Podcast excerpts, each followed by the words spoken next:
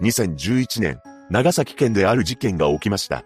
恐ろしい束縛を繰り返した男が起こしたのですが、号泣しながら無罪を訴えています。詳細を見ていきましょ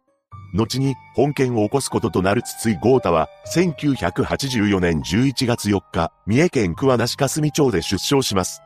筒井には兄弟が3人いたようで、6人家族でした。そんな家庭で成長する筒井は、幼少期からとんでもない子供だったのです。なんと、他の児童に噛みついたり、家族に対して手を挙げるなど、暴れん坊だったそうなのです。さらに、他人に対する依存性が強かったらしく、自分の失敗や不幸を周りのせいにする性格だったと言います。そんな筒井は、中高一貫の学園に進学しており、バスケ部に所属していました。学生時代から周りの生徒は、筒井のことを危険な人物として見ていたようで、後に同級生が本件の取材に応じており、あいつならやりかねない、と証言しています。実際、本件を起こす前に、一人の女性に対してストーカー行為を行い、逮捕されているのです。そんな筒井は、ネットを介して、女性との出会いを求めていたようで、2010年9月、ついに本件の被害者となる女性、A 子さんと出会ってしまいます。それから5ヶ月後の2011年2月頃から、筒井と栄子さんは交際するようになりました。ただ、栄子さんは千葉県内の大型商業施設で働いており、筒井の実家は三重県のため遠距離ということになります。しかし、当事務職だった筒井は、働きもせず、なんと、一人暮らしをしていた、栄子さんの千葉県習志野市のマンションに、居座り始めたというのです。そして居座り始めてから筒井は、本性を表しました。驚くべきことにメールを勝手にチェックしたり、A 子さんが家族や友人と連絡を取るには、筒井の許可が必要になっていったというのです。このように彼女に対する束縛を強めていった筒井は、さらに信じられない行動を始めます。君の悪いことに、仕事中の A 子さんの行動を10分から15分おきにメールや電話で報告させるようになったそうなのです。一体なぜ、無職の筒井が、そんなことをしようと思ったのか、謎なのですが、A 子さんが、少しでも、メールの返信が遅れると、メールの返信が遅い、今すぐに帰ってこい、などと連絡し始めます。さらにとんでもないことに、A 子さんが、大型商業施設の雑貨売り場で、男のお客さんを接客するときは、携帯を通話状態のままにさせられていたというのです。そうして束縛は強くなるばかりでしたが、2011年6月頃から、筒井は英子さんに DV を繰り返すようになりました。また、筒井は英子さんの職場の同僚に、非通知で電話し、叫び声を上げるなど嫌がらせもしていたのです。もはや意味がわからない行動ですが、英子さんは、筒井から逃げることはできませんでした。なぜなら、もしも逃げたら、英子さんの家族に危害を加えると脅されていたからです。A 子さんは長崎県に実家があり、そこには大切な両親や兄弟が住んでいました。筒井から逃げてしまうと大切な家族に危害が及ぶと考えていたため、自ら命を絶つことも逃げ出すこともできなかったのです。しかし、久しぶりに A 子さんの姉が妹と再会した際に違和感に気づきます。というのも、A 子さんは食事中でも常に携帯を気にしており、会話も上の空で、さらには顔にできたあざを化粧で隠していたのです。この状況に A 子さんの姉は、妹が筒井にひどい仕打ちを受けていると確信し、助け出そうと決意します。そうして A 子さんの家族が動き出し、2011年10月29日、A 子さんの父親が警察に相談しました。そして翌日の10月30日、千葉県警と A 子さんの家族は、筒井の元から A 子さんを救出しています。その時に、A 子さんの姉二人が部屋の中に入っているのですが、部屋には物が散乱しており、ひどいありさまだったようです。この状況に姉も恐怖を感じたそうで、いつか自分も筒井に命を奪われるかもしれないと覚悟し、遺書を持ち歩くようになりました。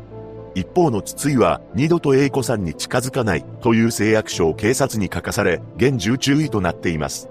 そうして英子さんは家族たちに助けられ、千葉県から長崎県西海市の実家に帰ることができたのです。しかし、その翌日、驚くべきスピード感で、筒井から脅迫メールが届いています。現重注意となった筒井ですが、そんな注意は、筒井に何の効果をもたらすこともなく、英子さんや英子さんの知人にまで、居場所を教えなければ命を奪う、家族も手にかける、などというメールを送信したのです。さらに、11月中旬になると、筒井が A 子さんの友人らに対し、連絡先を教えなければ、周囲の人を手にかけて、彼女を取り戻す、という脅迫メールを送ってきたのです。そんな中、A 子さんは、地元の長崎県警再開所に、被害届を出すため、相談に出向きました。しかし、再開所は事件の起きた管轄の警察署に出すように返してきたのです。つまり、長崎ではなく彼女が暮らしていた千葉県警奈良市の署に出すように促されました。そして英子さんは言われた通り、奈良市の署に電話で相談するのですが、今度は所在地の警察署に相談するようにと回答されたというのです。英子さんは一体どこに相談すれば助けてくれるのかと困惑したのですが、とりあえず筒井の実家がある三重県警区は那署にも脅迫メールのことを伝えることにしました。そして、筒井の実家周辺の巡回を求めています。しかし、三重県警区は那署は、長崎の再開署と千葉県の奈良市の署に確認する、と回答しており、それ以降連絡はなかったというのです。こうして3件の警察署に相談するも、どこもまともな対応はしてくれませんでした。そればかりか、千葉、長崎、三重のどの署も、筒井のメールの内容については確認していなかったと言います。そのように特に警察は何の対応もしていなかったわけですが、2011年12月6日、英子さんの父親が千葉県奈良市の署に筒井の DV 被害を相談に出向きました。通常であれば、すぐに被害届を受理し、捜査を開始すべき事案ですが、刑事課は次の対応をしたのです。別の事件の対応で忙しいから、被害届の提出は1週間待つようにと、A 子さんの父親に伝えたというのです。仕方なく A 子さんの父親は1週間待つことにしたのですが、ここで千葉県奈良市の署の職員はとんでもない行動に出ていました。驚くべきことに、事件を担当する生活安全課の課長や刑事課の担当者を含む10人余りが12月8日から2泊3日の旅行に出ていたというのです。これは、所内のレクリエーションという名目であり、北海道の函館市や日本有数の温泉地である登別に出向いていたと言います。もしも、A 子さんの父親が相談に出向いていた12月6日に被害届を受理していれば、事件を防ぐことができていたかもしれません。そうして奈良市の署の担当者が北海道旅行を楽しんでいる間の12月9日、A 子さんと父親は住んでいた千葉県のマンションの部屋の片付けをしています。しかしその時、恐ろしい出来事が発生するのです。なんと、マンションのチャイムを鳴らしたり、ベランダで叩く音がしたというのです。まさか筒井がやってきたのではないかと、恐怖を覚えた英子さんらは、奈良市の署に通報しています。しかし、対応した警官は英子さんらに対し、顔を確認したのか逮捕はできない、などと発言したそうです。その後、署員が現場に駆けつけており、英子さん宅の前には、やはり筒井がいました。この時筒井は職務質問を受けています。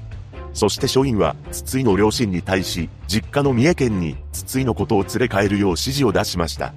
こうして筒井は三重県に戻ることになり、その際に自分からは英子さんに連絡を取らないと応じています。しかし、筒井は三重県の実家で次のように思考を巡らせるのです。英子は親族によって無理やり実家に連れ戻されたこのように考えていたことからも、27歳になっていた筒井の他人のせいにするという性格は、幼少期から何も変わっていませんでした。そして英子さんの父親が初めて被害届の相談に出向いてから1週間後である12月12日、再び千葉県警奈良市の署に被害届を提出し、ようやく受理されています。その2日後である12月14日、千葉県警は捜査を開始したのですが、すでに遅かったのです。なぜなら、筒井はこの時行方不明になっていたからです。実は、三重県の実家に帰った筒井は、自分の父親とストーカー行為の件で口論となったそうで、父親に手を挙げており、警察を呼ばれていました。筒井は自分が手を挙げたという事実を棚に挙げ、父親には被害届を出さないように頼んでいたのですが、父親はこれを拒否したのです。そのため筒井はその場から逃げ出し、そのまま行方不明となっていました。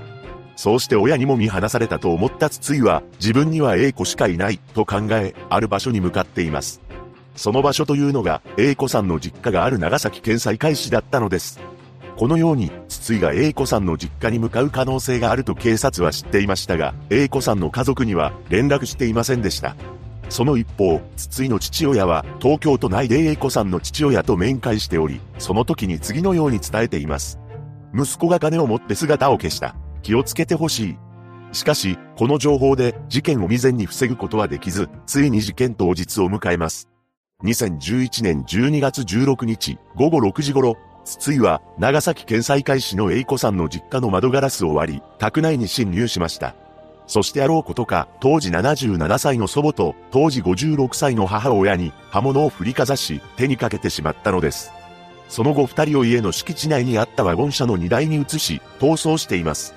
筒井は4時間ほど歩いて逃げ、そこからタクシーを使い、JR 長崎駅近くに向かいました。そこで筒井は駅近くのホテルに宿泊することにしたようです。一方、事件から約3時間後には家族が変わり果てた姿の祖母と母親の姿を発見しています。その翌日、長崎県警は筒井をホテル内で見つけ、任意同行を求めました。筒井は被害者の財布2つや手帳、刃物2本などを所持しており、この刃物からは被害者の DNA 型が検出されています。さらに、筒井の着ていたい服にも被害者の血痕がついており、動かぬ証拠となりました。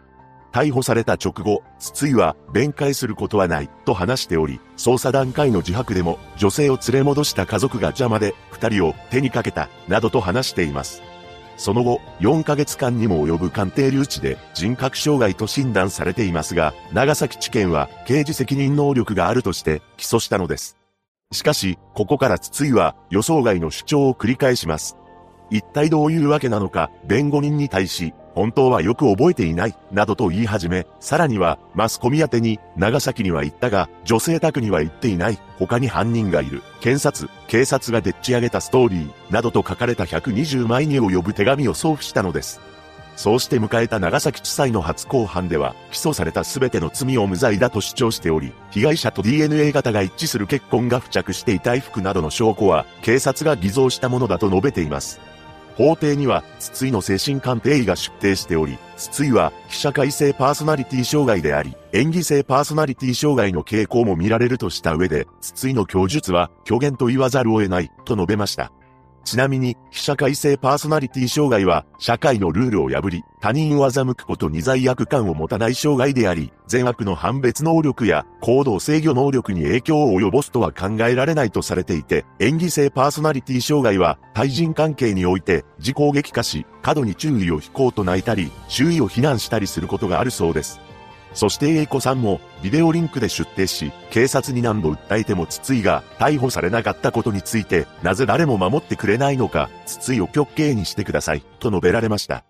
さらに、変わり果てた姿の祖母と母と対面した時の心境を、地獄にいるんじゃないか、私のせいで本当にごめんなさい、と号泣しています。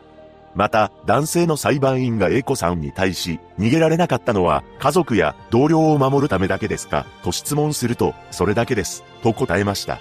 そして A 子さんは、筒井は極刑でも足りない、極刑しかない、と訴えています。これを聞いていた筒井は、顔色を変えずに、ノートにメモを取っていたそうです。また、最終意見陳述で筒井は、僕は人を手にかけていません。裁判員や裁判官の方は、先入観や思い込みを持たないでほしい、と無実を訴えました。その後の論告で検察側は、筒井には他人の痛みや苦しみを共感する心が欠如している。現時点でも栄子さんを取り戻したいという願望を持っており、万が一にも刑務所から出てきたら、再犯に及ぶことは確実として、極刑を求刑しています。そして2013年6月14日、判決公判で裁判長は、被害者の財布を持っていたことや、被害者宅に、筒井の靴と似た足跡があったことからも、犯人だと認められるとして、極刑を言い渡したのです。判決の瞬間、筒井は青ざめた顔色をしていたそうですが、その後は弁護士の方を向いて笑みを浮かべながら法廷を後にしています。また、判決が言い渡された午前中、メディア宛てに次の手紙を送付しました。もうどうしようもなくなっちゃったから、あの世に行きたい。なんで僕が手にかけたことになるの？悔しい、悲しい、辛い、涙が出る。もう生きていたくない、極刑でいい。何を言っても伝わらない世の中なら伝えたくもない。もう嫌になってきました。このような文章を書いており、極刑でいい、と記載がありましたが、その後、ちゃっかり控訴しています。そして控訴審で筒井は、極刑になっても真犯人が誰かをばらします。などと号泣しながら、まだ無罪を訴えていましたが、控訴は棄却されました。さらに、上告もしていますが、それも棄却され、結局事件から5年半後の2016年6月20日、極刑が確定しています。本件は、千葉、長崎、三重の3県警の動きが鈍かったことや、連携不足が指摘されていましたが、その後3県警は指摘を認め、遺族に謝罪しました。また、妻と母親を失った英子さんの父親は、月日の経過に伴い、事件のことをあまり知らない警察関係者もいるようで、事件が風化してきていると感じることもあります、と述べています。